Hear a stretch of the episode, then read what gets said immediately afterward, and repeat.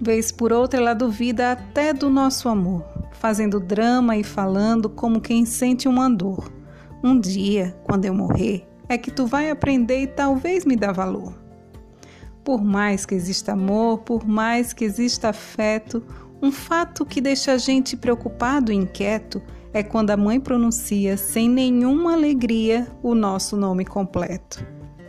Quando a gente quer sair, bate um receio profundo. Pede a mãe, cheio de medo, e nesse exato segundo diz que todo mundo vai. E a resposta dela sai: Você não é todo mundo? Tem outra situação difícil e muito adversa.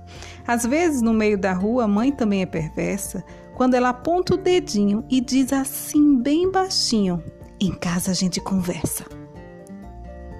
Por mais que a gente estude, que tenha dedicação, o boletim todo azul, ela olha com atenção e fala sem gaguejar. Tem mesmo é que estudar, não fez mais que obrigação. Se acaso a gente perder coisa boba ou coisa rara, ela ativa um radar potente que nunca para e diz: se eu for procurar, garanto que vou achar e esfregar na sua cara. Quando a gente chega perto, faz um carinho qualquer e diz: Mãe, vou te amar enquanto vida tiver. Ela responde ligeiro: Hoje eu não tenho dinheiro, diga logo o que tu quer.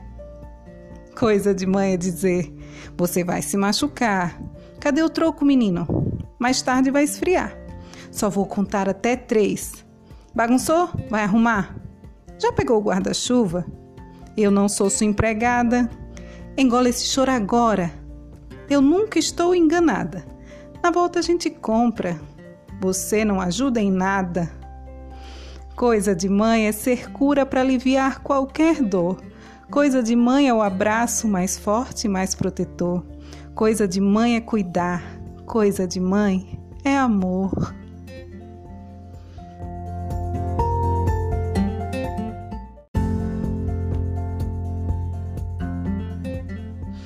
Eu acabei de ler para você o poema Coisa de Mãe de Braulio Bessa. Esse foi um leio para você especial do Dia das Mães. Eu sou Carla Souza, sou eu quem faço doses de biblioterapia. Até a próxima dose.